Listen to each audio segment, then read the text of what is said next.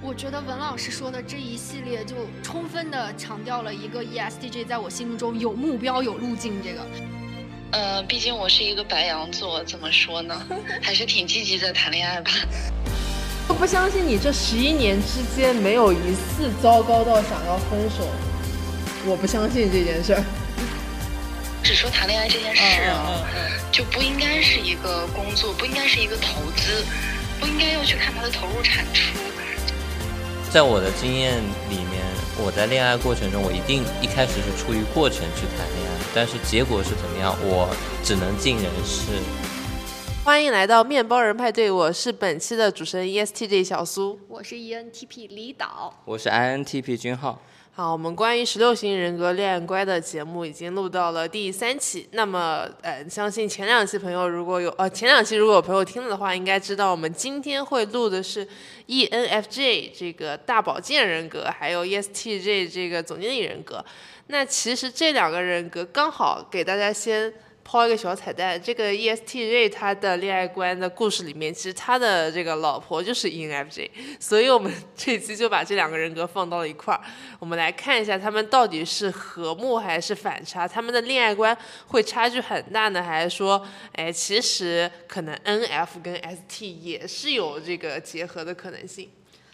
我这期尤为的感兴趣，是因为我们主播之一小苏是 ESTJ，然后我们的受访者文老师也是 ESTJ。就一个男版的小苏，他是怎么样顺利结了婚的？因为据我所知，就我们 ESTJ 小苏那是相当的 picky 挑剔哦。然后，所以我就很感兴趣。然后文老师呢，恰好是我们 N T P 君浩的挚友。那君浩，你有什么想说的？其实他们共同的字母是。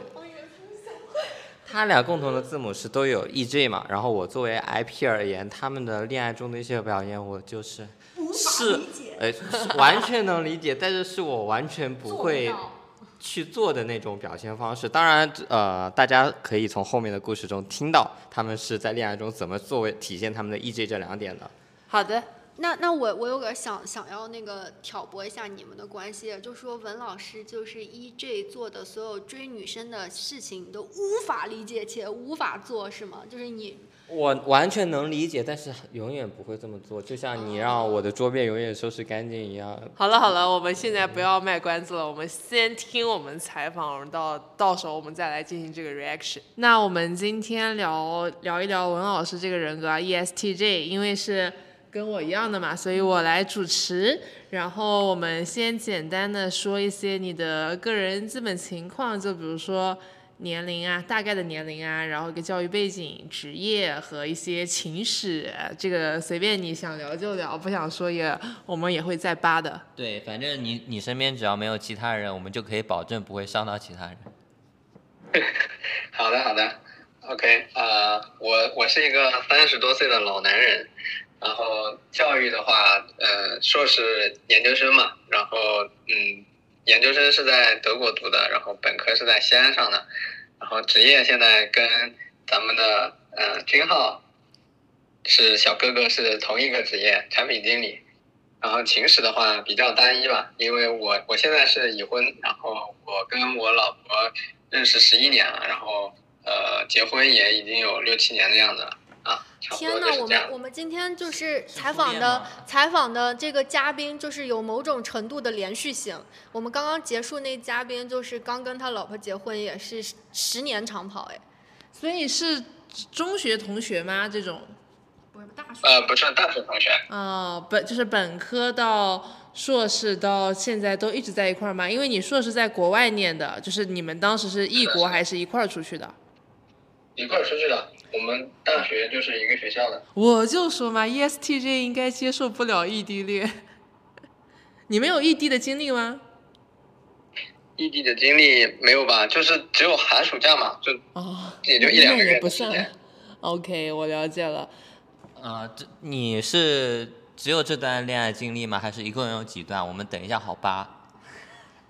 嗯，也应该也就算两段吧。然后最早那个应该嗯，就懵懵懂懂的那种，嗯，小学，嗯，不是小学，初中的那种时期。啊，就是情感纠纷。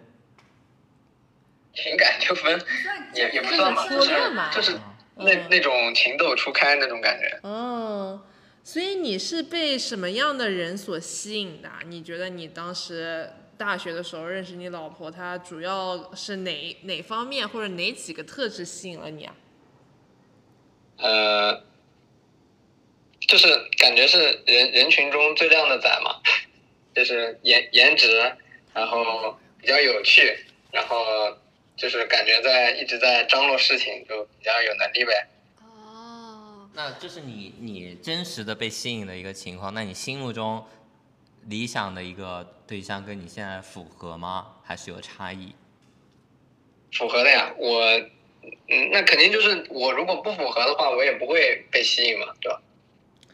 哦，你是在认识他之前你就有一个理想对象的画像，然后刚好他是吻合的，就被他吸引，还是说其实因为大学那个时候也算很年轻嘛，还是因为他出现了之后，呃，因为他吸引到了你，然后你觉得哎自己其实理想的一个画像就是那个样子的，这个因果关系不太一样。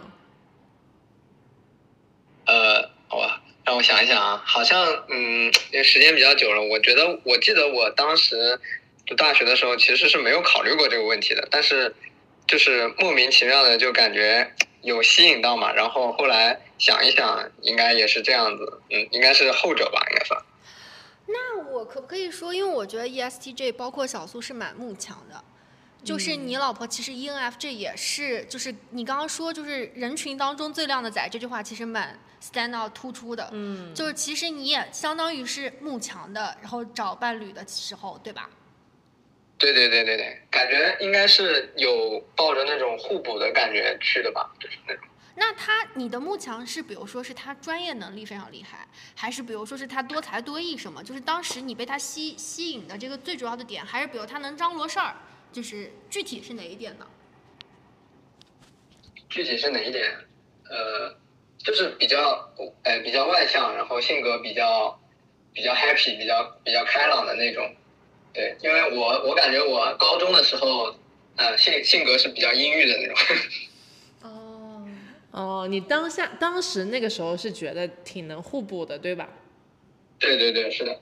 哎，你在追求你老婆的过程当中有什么恋爱脑的行为吗？这是你追的她吗？呃，是啊，那肯定是男追女，女追男隔层纱嘛。ESTJ 有恋爱脑吗？有有啊，就是你会有什么恋爱脑的行为吗？当时或者现在？嗯，怎么样定义这个恋爱脑呢？你觉得你自己是吗？我觉得我自己不是。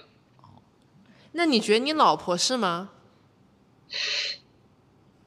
呃，是是也不是吧？应该应该也没有那么恋爱脑吧？就感觉恋爱脑会那种很不理智的那种感觉，但我觉得我肯定是没有的。那我们客观可以帮你们评，帮你评判一下，就是你可以说一件你可能呃最上头做的记忆点最深、最疯狂的一件事情。对，你记记忆中最深的那个点，那件事是什么？点其实，其实我我个人觉得，反正我肯定不是啊。我给你们举几个例子，就比如说，呃，我其实都是呃追的时候都是很有预谋的那种嘛，就是我会先呃想好下一步的策略这种，然后就是我先从他的朋友身边的几个朋友开始入手。入手，然后先把他们的朋友搞定，然后慢慢的，然后再嗯，就是通过他们的朋友，然后去把他约出来啊，或者吃个饭啊之类的这种事情。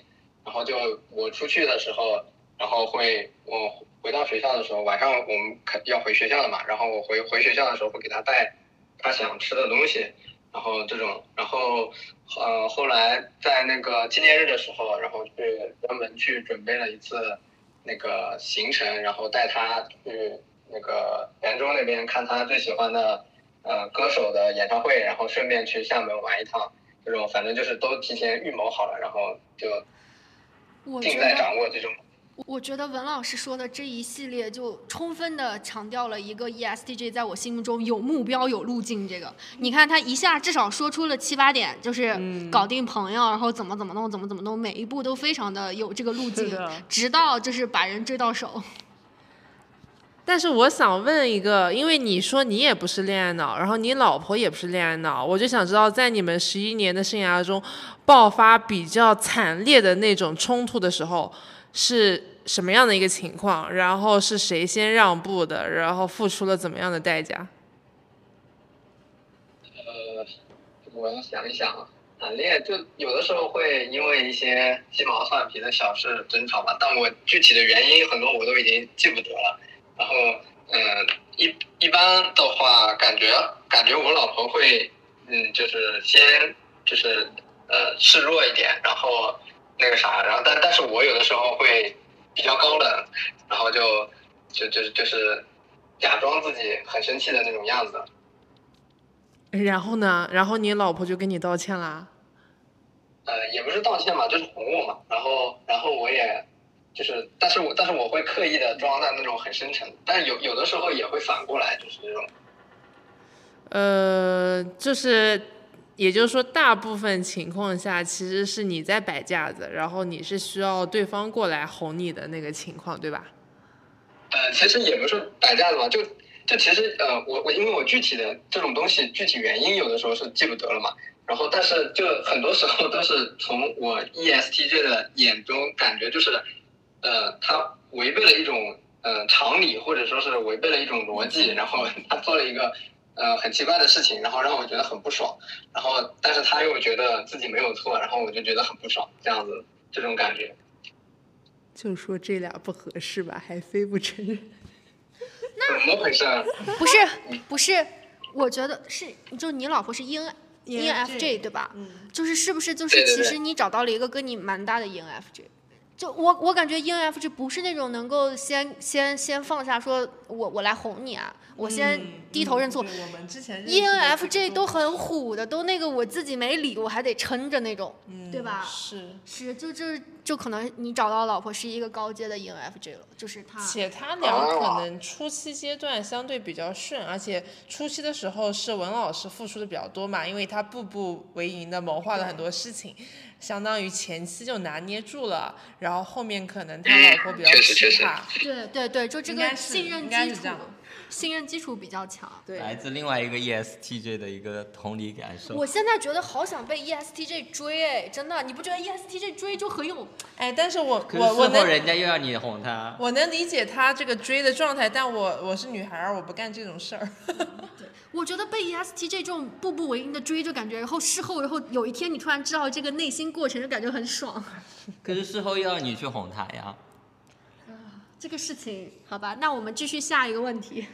那你觉得啊，就是你，因为其实现在你已经跟你，哎，你老婆做过让你最下头的事是啥呀？你这个真的是上头下头都可以说。好像也没有什么特别下头的事情啊，就是，呃，我我自己觉得最下头的这种行为，就是比如说，嗯、像迟到，或者是讲那种大道理或者灌鸡汤，这是我最讨厌的事情。那你是怎么跟君浩成为同事的？就不，但但是这个这个也不一定吧，就是因为我觉得下头就有的时候也也分那个你跟那个人熟不熟悉，就是如果我是第一次认识这个人的话，然后他呃，然后我们出去玩个啥或者怎么样，然后他迟到了，我们不熟的话，然后我会对这个人印象不是很好。但是像这种对，然后然后说到这个，然后就是当时去那个莫干山玩的时候，咱们一起去团建的时候，然后君浩就就就迟到了，然后我我当时就觉得，妈的，这个人住的这么近，然后然后我们还是集体活动，他居然居然住的这么近，还让我给他买包子，然后还让我们大家都等他，就就感觉很无很语。下头。是的，那我想问一下，就是鉴于你两段情感经历，上一段你们是就是因为什么原因毕业的呢？是因为对方下头了吗？还是你让对方下头了？太小了吧？太小了吧？呃，那个有点有点久远了，我我具体情况已经记不清了，反正后来好像就是莫名其妙的，就是感觉好像也不怎么说话了，然后就就就淡了，然后他后来还转学了，好像。啊，因为其实，小时候其小实你都没时候长成就很多想法。对对对。对。嗯，那就是你现在想象的是，因为其实你已经结婚了嘛。那如果说你觉得哪些人啊，就是我们理想跟现实都可以啊，哪些人碰到了之后，你觉得就是可能他前期满足吸引你的条件，就比如说他可能很乐观、外向、开朗，很能张罗事儿，能力也很强啊，这些他都吻合。但是实际跟你相处过程中，什么样的一些行为会让你觉得你跟他的恋爱不会有一个好结果？就是你可能没办法跟这个人走到最后。哇，这个好难哦。对他没碰到。设想一下嘛。ESTJ 我我就不相信我就不相信你这十一年之间没有一次糟糕到想要分手，我不相信这件事儿。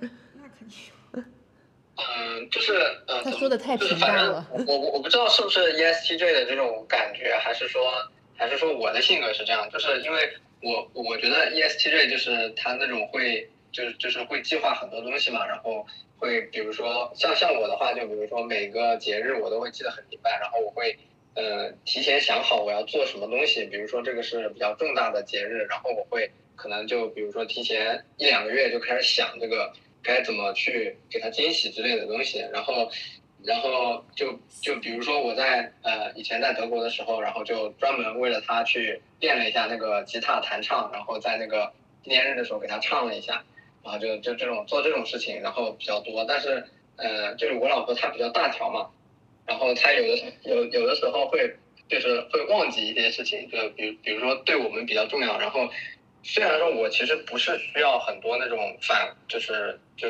一定需要说是反馈你必须要说什么呃呃爱来爱去的这种，但是我觉得有的时候就是也是需要一定的反馈嘛，尤其是在这种比较嗯重要的节日啊，或者是那种情况下，就是然后有有一次就是呃好像是好像是我生日，然后他要去那个时候还在大学里面，然后他要去楼上给我拿那个生日礼物的时候，然后他说你在楼下等我一下，然后他结果他上去了以后就 很长时间都没有下来，然后也没有屌我。后来我去，嗯，就碰到他那个室友了嘛，然后我我说你你去看一下他是不是上去干干啥有啥什么。然后后来结果他跟我说是就上去以后忘了，然后就跟别人聊起来了，然后就把我忘在楼下了，就这样。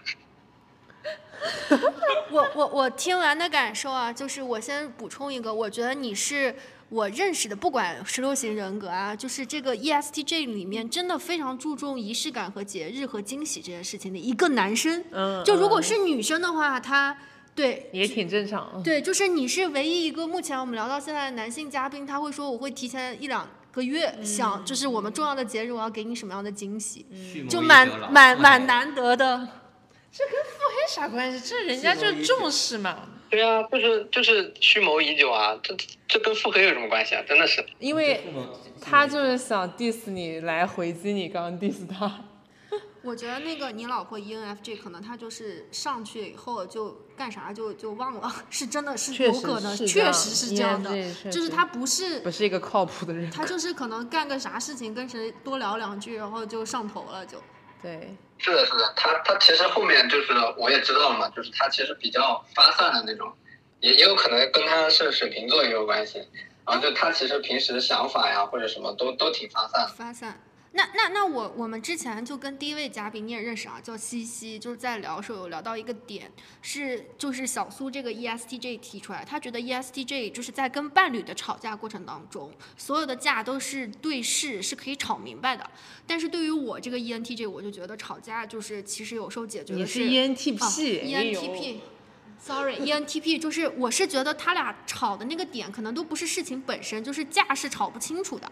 就是我们想采访一下你这个 E ESTJ，你觉得你在跟你老婆吵架的过程当中，这个架就是这个架这个事情是能吵清楚吗？还是其实有时候不是？因为你 E ENFJ 也是很很注重情绪啊和感情的，对吧？嗯，就看这么一说，好像是是有这么个道理啊，就是就是吵架的时候，我我真的是就是对视，就是我我会很很很在意，就是这这件事情做的对不对，就是但是我我没有就要发起什么人身攻击这种这种感觉，嗯但是呃，我老婆有的时候就是会很上头，然后就就那种呃，就是对人不就是。就是那种呃，我我不管，这不是这个事情的问题，就是就比如说就是啊、啊，我不管你这个事情就做的对不对，就是你你的态度有问题。对对对对对对对对对。我突然想到啊，今天我们采访的是你嘛，我采访你们你老婆可能会是另外一番局面，因为当时我去年经历了个什么事儿呢？就是我去年经历了个 ENFJ，当时我们的一个分歧点，其实我本来是觉得是事的问题，就我们要把那件事聊清楚，我们对那件事的看法有什么不同，这事最后怎么解决？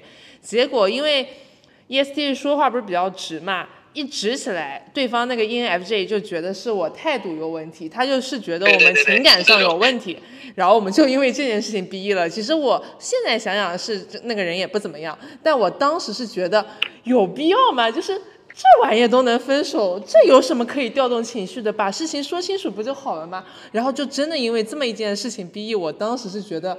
这个人 特别无语，当时这件事情，所以我我突然想到，其实可能采访你的时候你是这么觉得，但采访你老婆，她可真不一定是这么觉得。就是我觉得，比如我 ENTP，或者是你老婆 ENFJ，就是我们觉得情感大于一切嘛。就你爱我，什么事情都好商量。但是你今天跟我吵架，这个态度已经上升到你到底爱不爱我了，都不是这件事情的问题，这是好商量吗？你听你的，听我的都可以。但是你的给我的态度已经已经让我觉得你不爱我了，那这有啥好商量的？这就必须得分。所以我才觉得文老师跟他老婆能在一块儿这么多这么久是一件很很厉害的事情。对，高阶 ENFJ，也是高阶 ESTP 的可能。为什么文老师沉默了？文老师回去想一想，适不适合跟老师这就是宿命吧？可能。对，宿命组，宿命组，被我的宿命宿命组洗脑了。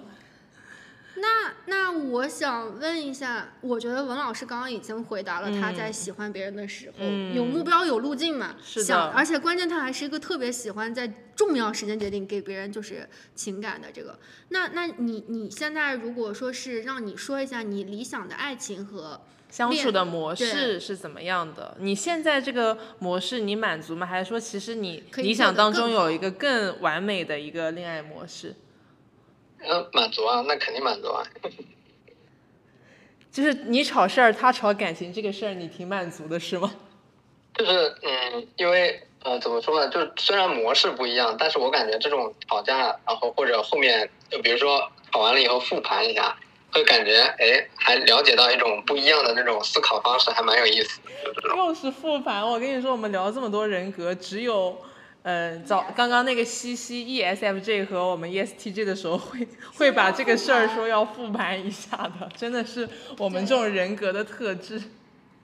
哎，那你刚刚聊到你们其实双方的相处模式是在经历过程中逐渐改变的，就刚刚通过复盘去改变嘛？那你就是心目中最期望，比如说我们小时候可能会看电视剧啊，有那种理想的、非常呃 非常理想化的一个恋爱模式。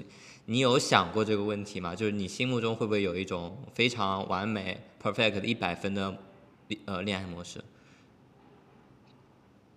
啊，这个好好像没有哎，就是我小的时候也就是看一些那种热血动漫什么的，然后对这种谈情说爱的其实不是很感兴趣。哦，所以所以我能不能理解成你就是从当下的经历，然后就你只只是去享受当下，没有说你幻想过一个理想的一个国度？对对，就没有过多的这种幻想吧。我觉得就是现在的就是最好的。嗯，我还想了解一下，因为其实我们前面讲的都是你是如何被你的老婆当时她的哪些特质吸引的，然后你们之前比较往前的一些。经历嘛，我们现在想聊的就是说，嗯，你现在回想一下，当时是哪一个瞬间，你决定就是要跟他结婚，就这辈子就是认定这个人非他不娶，那个瞬间是经历了一样一个什么样的事情，然后是内心是一个怎么样的感触？感觉，嗯，感觉也不是什么特别惊天动地的事情吧，就感觉就之前好像在异国他乡的时候，然后。就是我是我就有一次发烧嘛，然后发烧的很厉害，然后他就一直在旁边照顾我，然后对，然后就感觉嗯，可以可以。他就很活在当下。那确实蛮活在当下的，所以其实你总结到现在啊，就是你回看你们过来的十一年，然后你也比较满足现在的状况嘛，所以你觉得你的恋爱观用一句话来总结是怎么样？嗯，就是有一个共同的目标，然后我们嗯能力上有一点有一定的互补，然后就其实就是把把日子过好就 OK 了。嗯，其实你从最早就提到互补，我想知道你们互补的点是什么？你觉得你跟 E F E N F J 互补的点是啥？就是什么东西是你需要的，他恰好有的？就是可能就呃，比如说我是 T，他是 F 嘛，然后可能就是比如说我们吵架，我以前吵架就是不管跟谁吵架都是讲一个道理，就是我不管你怎么样，就是我有道理，我就我就是呃对的，然后我就是怎么样，但是后面也嗯越来越多的注重了这种感情上的因素，还有一些就是比如说，其实我没有特别的 E，感觉我自己。然后他的话就是比较的乐观，然后他特别 E，对，比较比较外向，然后嗯，很喜欢去外面交朋友啊什么的，然后也就慢慢的就是被感染了这种。Happy wife, happy life。说到这个点，就是同为 ESTJ，我还想跟你交流一下，就是因为我啊，我我身边就是不是说我喜欢的人吧，就说因为我闺蜜啊，还有我另我有两个闺蜜，她们都是 E 叉 FJ 人格，然后这两个人格都是 FE 拉满嘛，然后她们都是特别喜欢交朋友，人缘最好的两个人格。那你作为跟他，就是你作为伴侣，或者说作为你最好朋友，是是一个人缘拉满，喜欢在外面。就是社交这样的人，你不会有时候感觉有点就是有有一些吃醋嘛？就不说你们现在，因为你们现在是夫妻关系嘛，如果没有特别那个大的诱惑都还好。就前期你们是情侣的时候，比如说你觉得你想跟他单独去个啥地方，然后他突然拉来了男男女女一大票的朋友，你不会有时候有这种困扰吗？这个。呃，就是旅旅行这种一般就不太会有这种情况，但是就是平时玩啊什么的，有可能会交几个朋友。但是，但是因为我们在一起时间比较长嘛，所以其实彼此了解都比较多。就是我刚开始的时候可能会有一些感觉，哎呀，有有点那个，呃，心里面有点膈应或者怎么样。但是后来就其实就是交交往过程中，然后其实就是双方都有那种明确的那种表态嘛，就是会告诉你，就是啊这个。不是说你不用担心这种事情或者怎么样，然后就其实就知道了。然后后面的话，我们其实就是一直在一起，然后其实很多朋友都是共同的朋友，或者大家都能玩得到一起去的，然后就也没有这种嗯想法。我梳理一下这件事情啊。对，因为就是前期 social 这种社交也是你生活当中也是必要的嘛，就不可能说就是啊完全没有。社交，然后活在那个老的那个圈子里面，那肯定是不行的。是，就比如说我，我会在工作当中也会认识别的人，新的朋友。然后，嗯，不管是同性的还是异性的，那那他也是一样的嘛。就是那不然的话，就是你如果工作中都没有遇到能够呃聊得来或者是怎么样的朋友，那其实你这份工作，嗯，应该也也也快要结束了，就是。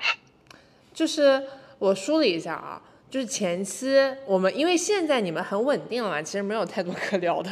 因为你们如果没有碰到特别大的诱惑的话，就前期其实是有膈应的时候。然后你俩刚好都是那种，就因为其实这两个人格都相对还是比较外向跟直接的，就可能就这个话就说破了，说破了之后就聊清楚了，彼此也接受了，可能其实，在默契当中划定了这个边界感，就可能比如说。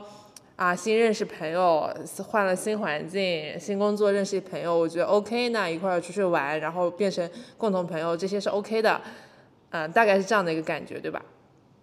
嗯，是的。那那你不会觉得，嗯，他们过度社交嘛？就是因为明显会有一个。呃，我不知道你会不会有这样的感受啊？因为我自己以及我的粉丝群，他们会有一个感，就是有个共同的感受，ESTJ 不是很擅长维护长期关系，但是 E 叉 FJ 特别擅长这个事儿，就一定程度上说是互补，但问题就是他互补，我说的是你们前期的状况，他互补的这个点就是不仅仅是你啊，就是他别的朋友他也是，因为。有的时候就还是刚刚那个点，就有点难判断它是不是中央空调，还是只是对你特别的上头。哦，那但这个可能也是因为嗯，就是我们在一起久了嘛，就是一开始不是，我现在跟你聊的是你们初期，不是你们现在的稳定的状态。就你刚那会儿追他的时候，会不会有这种状况？嗯，好像也还好，因为就是他其实其实当时也是比较抢手的嘛，然后就是应该是复盘一下，应该是好几个人同时追他一个，然后我觉得，然后我那我觉得我自己追到手，那肯定是有过人之处的。不是，你觉你能不能回想一下，你印象当中他当初对你偏爱的点在哪儿？就是独特的偏爱。蓄谋已久。对，蓄谋已久吧，可能就是我比较嗯注重细节，可能就是这样。对因，为 ENFJ 其实也慕强。就是 reaction 一下文老师的这个恋爱观，君豪你可以说一下。嗯，其实他刚刚也聊到，他可能 提到了一嘴，就是他可能在读书的时候比较孤僻嘛，所以他那时候上学的时候可能意志没有那么高，所以单其他几个数值其实还蛮明显的，但是这个意志可能是，呃，不管是成长经历也好，还是他刚刚也聊到受他老婆影响，可能在他觉得，哎，他这个人。社交中怎么这么开心啊？这个人怎么，呃，社交可以获得这么多快乐？那我能不能也从中去？就有点被他妻子所影响。我感受到是这样的。对，我觉得你说的很准确，因为，嗯，我通过他跟他老婆就当下现在的描述，觉得他们两个都是蛮典型的 ESTJ 跟 ENFJ。但是我自己作为一个意志比较高的高的 ESTJ 啊，其实我不太会因为他们的 social 能力被吸引。但是如果说他俩认识的时候，他其实意志不高，他可能偏 I 的。那我觉得是有可能的，但但其实也蛮幸运的，因为刚好在这样一个时间点认识，然后两个人能互补，能聊得来，就这两个人格真的很神奇。你要说合吧也合，因为还是有蛮多相似点。你要母腿，我感觉。对你要说不合吧，其实底层还是蛮不一样的。因为他们的那个 ST 和 NF 其实跟刚刚那组呃夫妻是是一致，他们是完全相反，所以他们感受到的一些观念呀、第一反应其实是不是互补，就完全相反。我说好听一点互补嘛，说难听点就完全相反嘛。但但是呢，就像呃刚刚说到的命中注定一样，所以其实是他们俩在双方在恋爱中都相信这段爱情能开花结果，双方都去理解和包容。我觉得这一点是我感知到的一个情绪。那那我我觉得我们这个样本库丰富的地方在于，刚刚一对两对现身说法的真实夫夫妻啊，一对是就是两个字母完全相同，然后他们他们整个的相处和呃的方式是应该说是接受信息和决策方式是相同的，还有一一对真实夫妻也是两个字母完全相反，但是他们也能够就是呃幸福快乐的生活，所以就是这个东西可能还是跟具体的两个人是什么样的。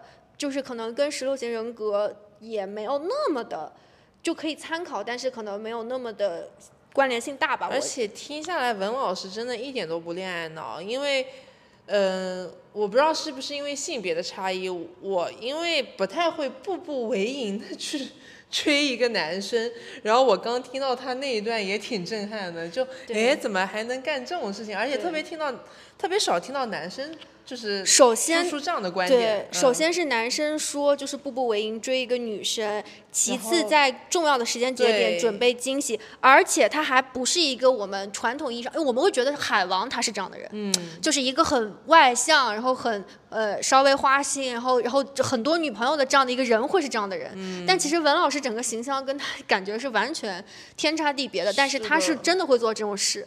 但他主观评定说自己不太恋爱脑，但是就单就他可能花两个月去学吉他、去唱歌、去在他的特殊纪念日上去表哦示、这件事情，在我看来是，你要这么理解的话，也说得过去。或者对方能感受到，呃，这个 ESTJ 在恋爱中的一个付出。对，我要这么讲一下，因为 F E 主导他很看别人喜欢他，就是 F E 他会做很多事情啊，让别人喜欢上他，然后别人喜欢他了，他才舒服。所以其实他老婆很吃文老师这个点，因为他每一个节日都付出了巨大的这个呃时间和精力，那 F E 肯定能感受到，哎，这个人真的很喜欢我，这这个宿命感就强了。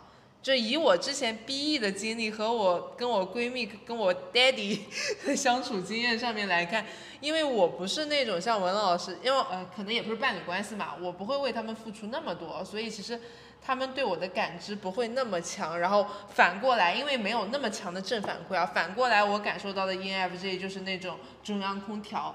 但如果说他们是这样，就相当于你走一步我走一步，你走一步我走一步，这样搭起来的那个组合，就还会相对挺牢固了。那我们是不是可以说就是？Destiny 的这一对 ESTJ 和 ENFJ，对，就是他们一条正确的走进婚姻的路径，就是文老师这一对。对对，我觉得只能这样，就是你互相得看到对方的付出才可以。因为 ESTJ 很讲制衡，就如果说我，比如说我自己啊，我走了一步，我看到对方没动，我第二步不走了，就就是这个差异还蛮大。但是文老师那一步走特别坚定。嗯，就他蓄谋已久，每次都花一两个月，那对方感知到了之后，他肯定也给了个正反馈，然后你就再会走下一步。嗯，所以这是唯一的一个宿命组的路径。就是还有一点就是文老师他的 F E 比 F I 是高很多的，这个跟小苏其实是完全不一样。小苏是 F I 比 F E 高嘛，所以他会更热热衷于对方的一个感受，热衷于付出。啊，我觉得这个除了啊十六人格以外，八维带来的一个差异还是不同。F I 高就是感受自己，以自己的感，就像就像他刚刚举的那个例例子嘛，当你在楼下等你对象的时候，然后这时候发现对方。跟别人聊天聊 忘记了，把你落那了，你是什么？就你心情的当下，一定是很伤心的嘛。那我们刚刚听完这个男版 ESTJ 步步为营的这个恋爱经历，我们再来听一下我们今天要分享的另外一个人格 ENFJ。这其实是一组宿命 CP。我们来从女生 EFJ ENFJ 的视角看看她的恋爱观是怎么样的。茉茉莉女士是我的小姐。茉莉小姐是我的好闺蜜，然后呢是 ENFJ 这个大保健人格，然后你要不先简单说一下自己的信息，比如说，呃，可说可不说的年龄，然后我觉得你想非常想吐槽的工作职业，然后或者说自己有交往过几个对象啊，这些你想说不想说都可以，随便简单介绍一下。教育背景什么都可以。好的。我年龄大概三十，这个这个左右吧。嗯。教育背景，呃，教育背景是国内北京读的大学，然后呃英国读的研究生，所以回来之后呢，就去了咨询公司。哦。对，咨询公司呢，就做咨询也有几年了吧。嗯，总之就是比较忙吧。平时这个，呃，毕竟我是一个白羊座，怎么说呢？还是挺积极的谈恋爱吧。积极的谈恋爱，记一下关键词。可以可以。然后我们就讲一讲，就是因为其实比较积极的谈恋爱，肯定是接触过很多这种男性嘛。因为我闺蜜是异性恋啊，接触过很多男性。那你你觉得自己从小到大的择偶观有发生变化吗？就或者说你。比较容易被怎么样的人吸引？呃，其实其实我觉得没有那种规律或者说规则而言吧。但是如果一定要总结一下呢，可能是会被让我觉得有点意外的这种人吸引。主打一个反差吗？什么？是主打一个反差吗？倒也不是反差。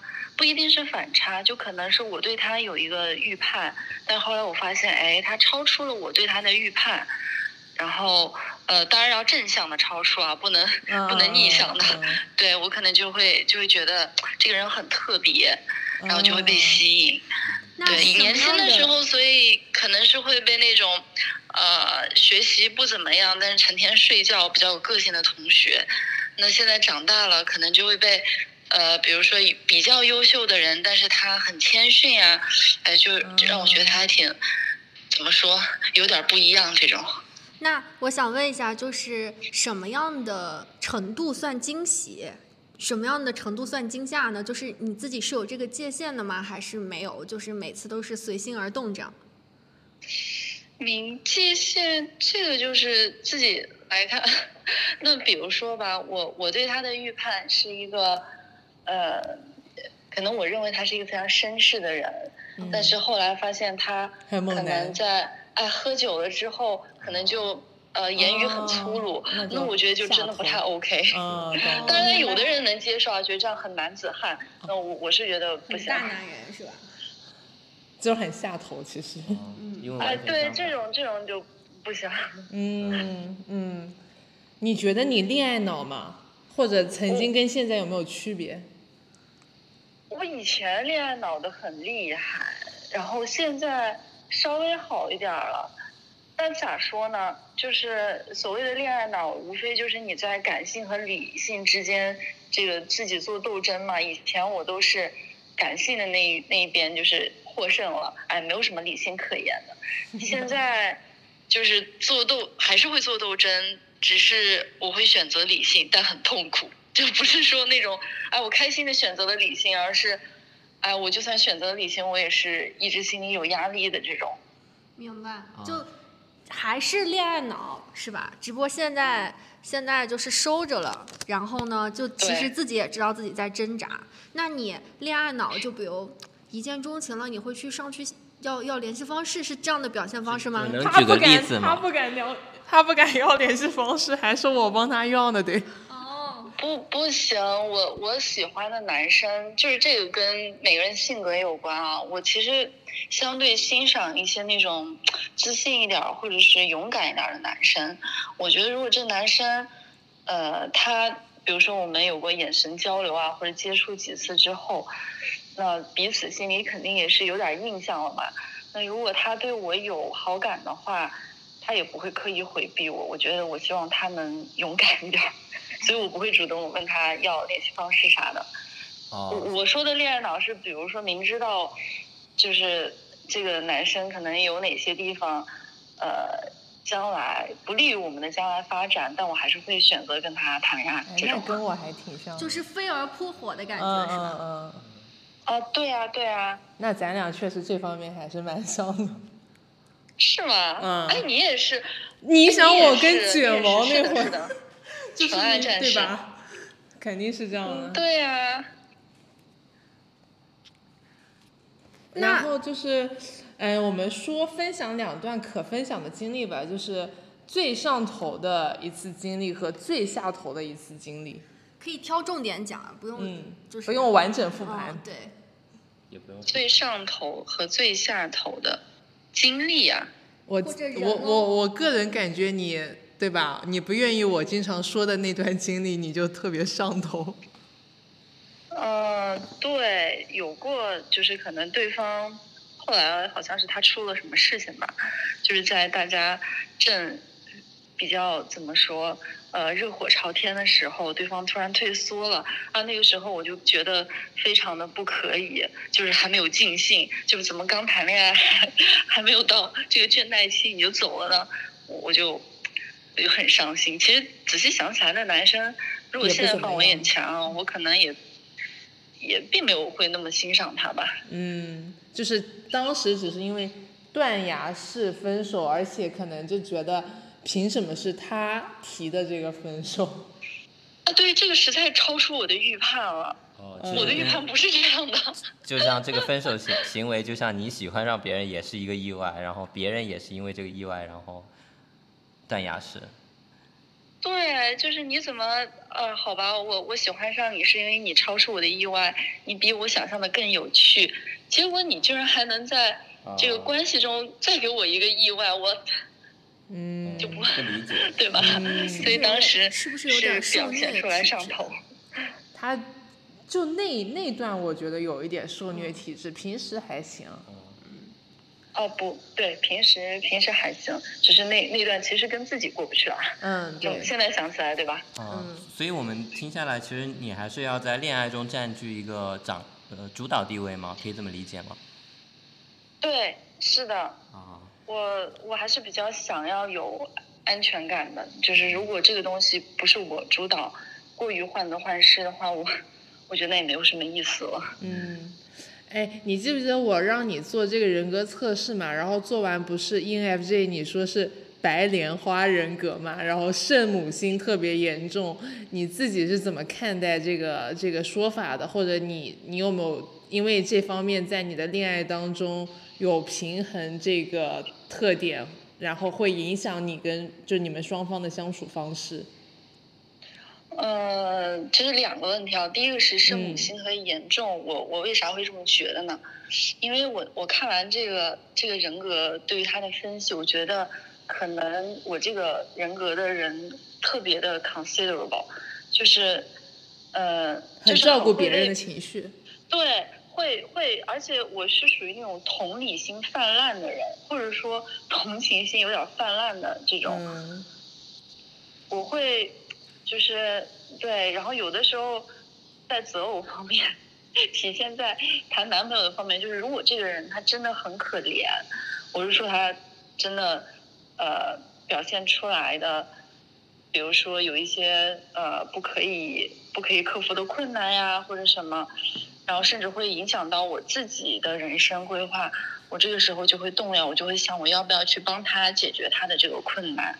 嗯。啊，其实现在想想。对，年轻时候不懂事，会觉得，就是这这很危险啊！你万一跟这种人结婚，你会把自己搭进去。是的。啊，年轻的时候不懂事是会会这样了，会比如说对方提出来啊，我经济上困难或者什么上困难，然后我我发现啊，他是真的困难的时候，我就会去呃帮他慷慨。那 ENFJ 就是他的，你可不可以算说，就是你的同性缘和异性缘都很好？嗯。对吧？就朋友对人缘很好嘛，人缘很好，对对对，人缘很好。然后我就想知道，就是你，就是你，比如那是不是在呃谈恋爱的过程当中就选择很多，然后可以就相比其他十，好像十六型人格里面就他们人缘最好，嗯，对吧？哦，其他的人格我不清楚啊。我的话，呃，确实谈恋爱的时候选择会会比较多，对。对。跟跟我爸也差不多，我我闺蜜跟我爸选择多是个好事还是选择少是个好事？你这问题问的对有点奇怪。肯定选择多是好事吧？嗯。哦，没有没有，选择多的话，你会你会忘记了自己的。就是你你是要人是要结合自己的优势劣势来做选择的嘛？嗯。但是当时你看到的选择太多，你就忘了自己有什么优势和劣势了。嗯。你对你会自以为自己很好，然后做出错误的判断，就干扰项也会变多了。那肯定是一个高阶的 ENFJ，就是他已经经历了，就是至少在感情方面肯定。对，其实其实刚刚听下来，就是呃，茉茉莉小姐说她可能年轻的时候比较。恋爱脑嘛，然后其实我听下来就感觉你其实是在年轻的时候就在你人格特质中在平衡恋爱脑的这方面的一些情绪，所以我觉得早恋是有必要的。对，对对，是的，是的。啊。还有一个点就是，那就是你不是刚刚讲了选择还算是比较多的嘛？那你自己喜欢上别人的时候，你是怎么样，会有怎么样的表现？你自己感觉你你会做出什么样的表现？就是你喜欢上了别人。呃，你说的这个表现是，就比如说，嗯，突然变得很舔狗啊，或者说突然变得就是很不知所措，就是这这一类的。嗯，或者说就啊，啊，你说。嗯。明白，那这个表现的话，对我自己而言啊，我能察觉到自己的变化，就是我可能会呃做梦梦到他。哦哦，对他特别能做梦。是的，我我如果突然做梦梦到这个人了呢？就是做梦对我的影响还蛮大的，我可能是我的潜意识表明我对这个人是有好感的，对吧？然后只是我自己没有意识到，然后等到梦到过两三次，我就会格外的注意这个人。我做梦都没有想到会是这样的一个答案。啊，我我，因为我不怎么会做梦。我吗？会这样做梦啊？我知道，但我没有想到你。你这方面也是通过做梦来坚定自己的想法。就是就是做梦，就是告诉你，你潜意识已经留意这个人很久了，然后你的意识可能没有真正的去正视这件事情，只是就是这就是茉莉小姐这个 ENFJ 的，她她注意到这个点了嘛？就有的人可能他都不会留意这个点。像像我这种 ESTJ 就不太容易做梦啊，问题是。就是你的世界很严谨嘛，就没有潜意识，全是意识。那那我想问一下，就是你你做梦梦到，比如说某个人两三次之后，你会意识到自己对他有好感，还是，呃意识到自己真的喜欢上他，就是喜欢上这个人的点也是通过做梦来觉察到吗？就非常喜欢这个，就是只能说我对他可能会产生兴趣而已。哦。呃，并不是说我真的就是我爱上了他或什么，只是我对他产生了兴趣，我想要了解这个人。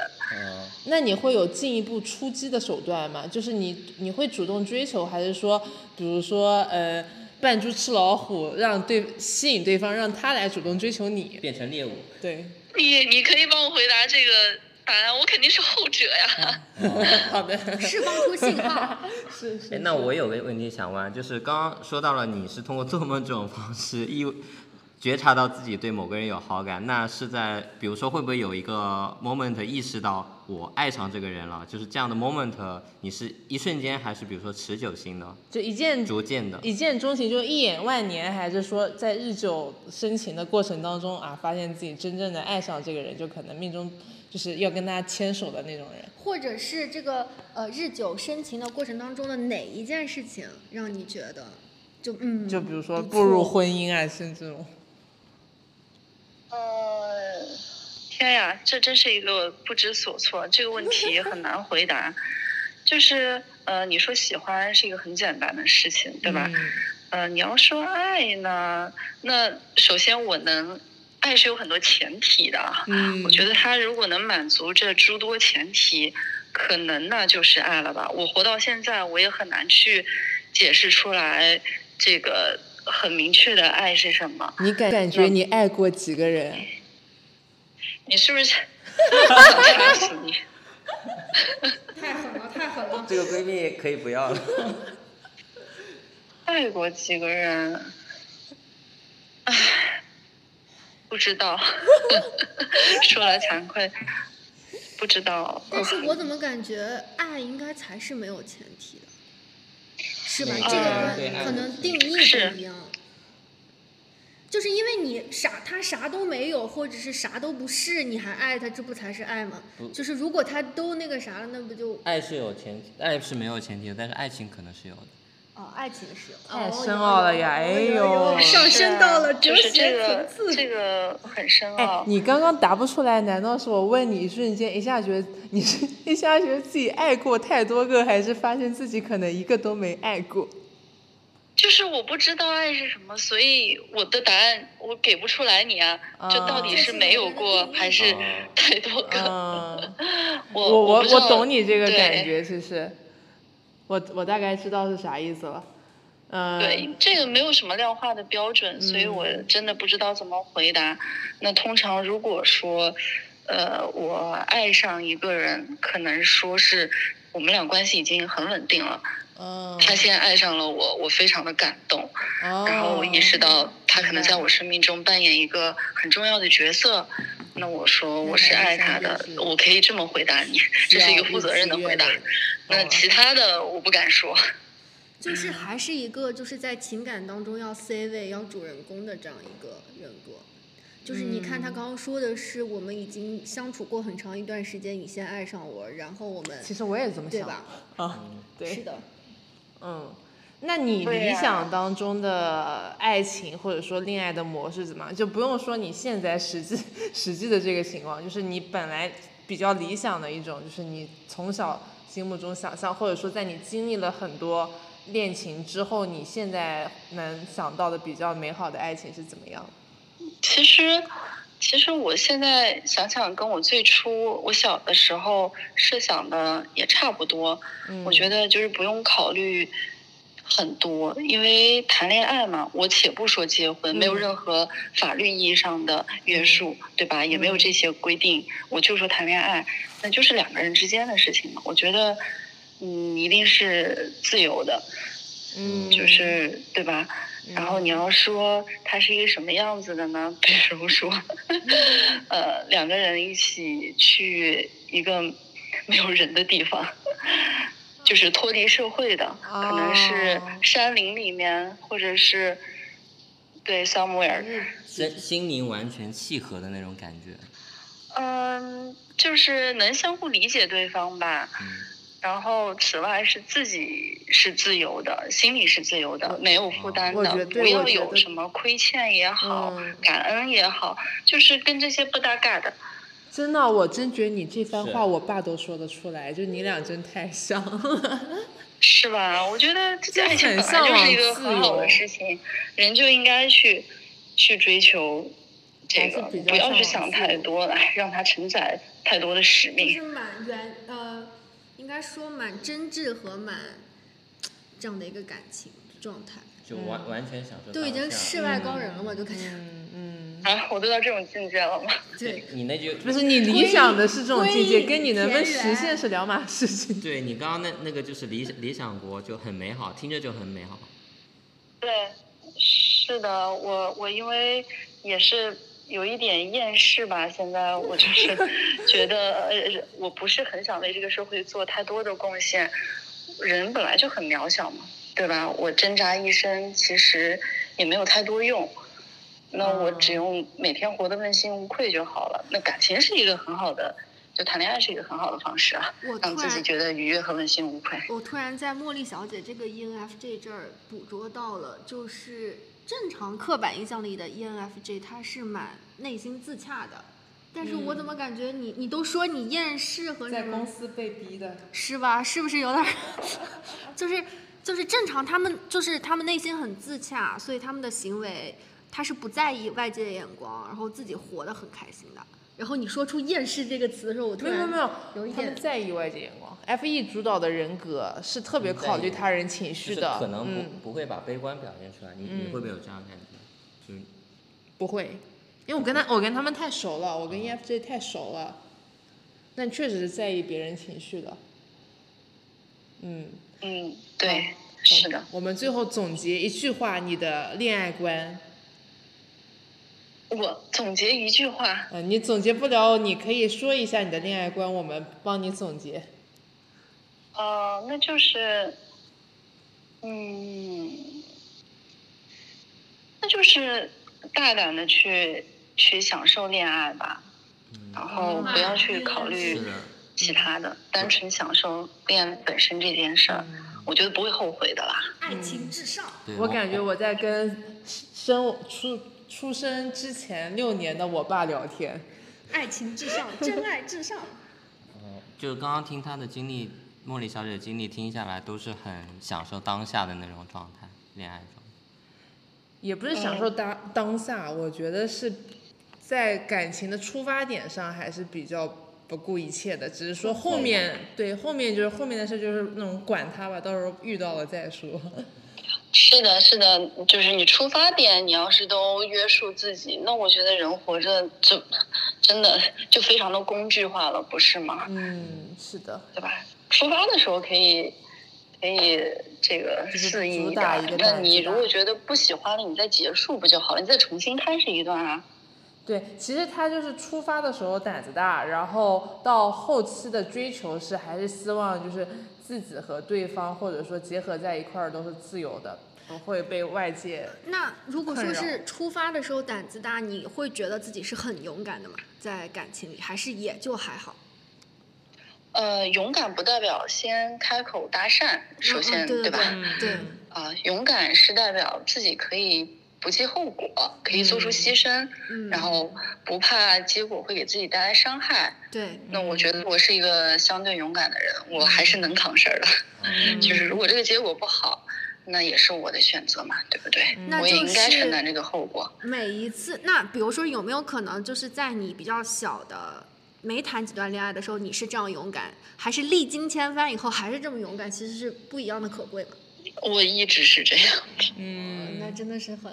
对，是的。有人会变吗？会，会的，会的。大部分人都是会的。嗯。啊，真的？我以为大家生来就是这样呢。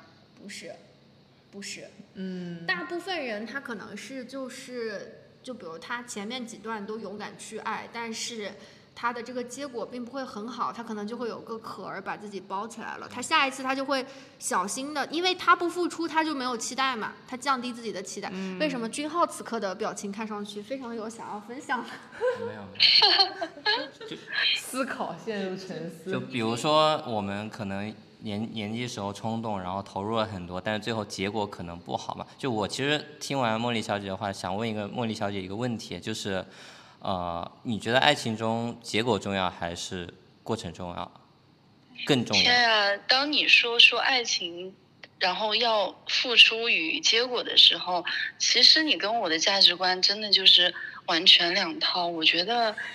我只是说谈恋爱这件事啊，就不应该是一个工作，不应该是一个投资，不应该要去看它的投入产出，就是这就我没办法用这种想法去评价恋爱这件事儿。嗯嗯，懂了懂了，是的，是这样的，嗯。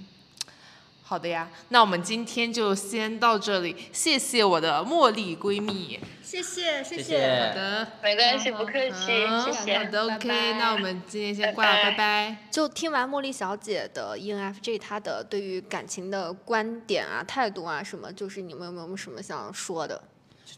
就是我全程听下来，就是很符合 N F 这个理想主义人格，人理想主义人格是 N F 嘛？就我全程听下来，因为我我听着是那种很向往，当然我也知道，对我来说可能不是那么实际的一个东西，但是我听下来是很向往那种理想理想国度的那种感觉的。而且包括我最后问的那个问题，他给了一个我完全没有想到的一个答案。但他其实，如果从他的回答来讲，他是完全不在乎结果，就是那种过程比，就只有过程，没有结果就会对，一定是只有当下，完全没有过结果的这这层东西。还有一个就是因为我们今天跟他聊的是恋爱，呃，跟婚姻还不太一样。他刚刚讲其实是他。爱情就恋爱上面的输入，我觉得跟他的婚姻啊，因为我对他本人的了解，跟他婚姻上面的有些角色还是不太一样的。可能是他对于恋爱这个事情，他是很理想化的。但其实你要归到最后，如果是要有个拿结果的婚姻这个东西，可能又不太一样了。嗯，就我全程听下来，就感觉这是一个非常温柔，然后非很有就很有自己想法想法的一个人。嗯。嗯。然后我作为。ESTJ，我其实因为 ENFJ 跟有两个字母是一样的，所以我其实从第一角色就第一人称的角度，我觉得我跟他很多地方还是蛮像的。但是我在听的这个过程当中，他最后一些观点的输出啊，就价值观、爱情观的输出上面，如果我站在对方的角度，我会觉得过于自他对于恋爱关系的这个理想化。对于 SJ 人格的责任感来说，我会觉得缺乏一些责任感。就如果我站在他的，呃，伴侣的角度来看他的这些想法的话，确实是来自亲闺蜜的吐槽。我我想说，是因为刚刚他其实整个对话吧，就。一下子给我亮一个小灯泡的一个一句，他是说说君浩跟他就是要恋爱要拿结果这件事情，就是完全不是他的恋爱观。但是我想说的是，就是你正常的婚恋年纪嘛，就十几岁到三十几岁这样，就是你哪一段恋爱，就是你能分得清楚吗？就这段是恋爱就是恋爱，这段我可以不拿结果，然后这一段我是要拿结果的结婚。对，所以我刚刚说他其实现在跟我们分享他这些看法，其实是他的恋爱当中的，他婚姻。上他最后的这个角色，因为刚好是我很最熟悉的一个人嘛，嗯他婚姻上不是这样想的，所以 我觉得我们有可以开婚姻专场。如果说婚婚姻的朋友比较多的话，我想可能我刚刚那个问题问的不太清楚，就比如说是向君浩，他在比如十八岁开始，然后到现在吧，他遇到的所有女孩子里，他其实是没有办法，就是你是有办法说现在就是假死一段恋爱，还是我？都是要伴着他走到最后的，就是他至少开始的发心是不是不一样的？就你可能前期认识这个人的时候有一个预设，但他不一定，你你怎么能控制对方呢？他不会照你最终的想法去演变呀。我不觉得是这样的。首先，刚刚我刚刚问了那个问题，过程好还是结果好？我自己的答案是过程好就好了，但是我我也希望结果好。对，所以他其实是还是就是恋爱到结婚，他这儿只有这一一种。嗯。但是就是这个 ENFJ 它是可以分开的。对，我刚刚就是这个意思。就是在我的经验里面，我在恋爱过程中，我一定一开始是出于过程去谈恋爱，但是结果是怎么样，我只能尽人事。嗯嗯嗯嗯。啊，可能我们因为这一点，可能我们三个的差异。其实我们三个没有理想主义的，都不是理想主义人格嘛。但是我其实是听就全程听茉莉小姐的话是觉得很理想、很美好，就我是一个正面的感觉。对，因为 ENFJ 真的，我我觉得我还是特别熟悉的一个人格，因为身边特别亲密关系的，就我爸，然后我闺蜜自己也谈过，我是觉得他们的恋爱在上头时候的感受是非常好的，啊，我只只能说他们在上头时期的那个恋爱的甜蜜感受，那个那种。就是天雷勾地火的感受是很好的，但是确实你要放长线来看，我不予评价，因为他们太理想化了。我觉得我还蛮感动的一个点是，他说他无论恋爱多少次，他还是保持初心，可以那么勇敢。是的，是的。就其实我觉得，我不知道我们到时候可能每个人格都采访。完完一轮以后，我们我是觉得他算勇敢和保持初心第一名吧，在恋爱上面应该算是。而而且其实我们现在聊起来，其实刚刚应该问他一个问题，就是他到底是，因为很多人是怕痛，所以不敢再投入嘛。他到底，我其实想问的是，他是怀着那种，嗯，我这次不怕痛，还是他会记得那份痛，还是会忘记那份痛去投入？我我自己我不知道啊，可能我们真的可以补踩一下他。我觉得他都不是，他就根本不，嗯，就是痛这个，他觉得是他该接受的一部分。就是他还是那个发心，他就是很勇敢。是。我我这么觉得吧，我觉得他现在回看以前复盘的时候，他可能能接受你们的这个说法，但但是他去年恋爱脑当下是真的痛苦啊，就是对。我我分享一个特别好笑的事情，就是我跟她最近的有一个小姐妹，最近正在恋爱脑，然后我们都差不多是三十岁左右这个年纪嘛，然后她私下有跟我吐槽，她说都三十岁了，她怎么还这么恋爱脑？我说去年的你不 也，就是就是你知道，就是你过了那个坎儿复盘的时候，可能是这么觉得，就是当那个痛是我当时该接受接受的，但你正处于那个痛苦状态之中的时候，你还是很。就是情绪紊乱的一个状态，嗯，所以其实我们可以回头问一下他，忘性大可能是心大忘性大，对，有有些人，呃，比如说我我全情投入的时候，他可能是是心里记得以前是痛过，但是仍然可以不计后果，这两种是不一样的，我觉得。嗯嗯，可以啊，好，那我们就先。ENFJ 的这一段茉莉小姐采访先到这里啊。好的呀。好，今天的这期播客其实采访内容已经结束了嘛，然后我们这个节目已经进行了三次了，已经讨论过了六个人格，那还有十个人格没有讨论，那剩下的这些人格我们也会陆续的制作。那如果感兴趣的朋友也可以在评论区和我们互动，或者说嗯添加我们小助理的微信，然后进入我们的群里和我们讨论投稿。对我们六完录完六个人格之后呢，就对就是十六型人格六爱呃恋爱观这件事情就更感兴趣了。就没想到每个人格的恋爱观都这么的不同，然后跟他们的人格也逻辑上或者说是其实是符合我们的想象的。君浩，你有什么想说的？就是他们体现出来的价值观真的是完完全全不同，甚至说。呃，近似的可能都不一样，可能表现层是一样的，这是我们采访之前完完全全没有想到的一点。所以大家知道为什么谈恋爱这么难了吧？在不同里找不找找相同嘛？对，好，那我们今天节目就到这里了，拜拜，拜拜。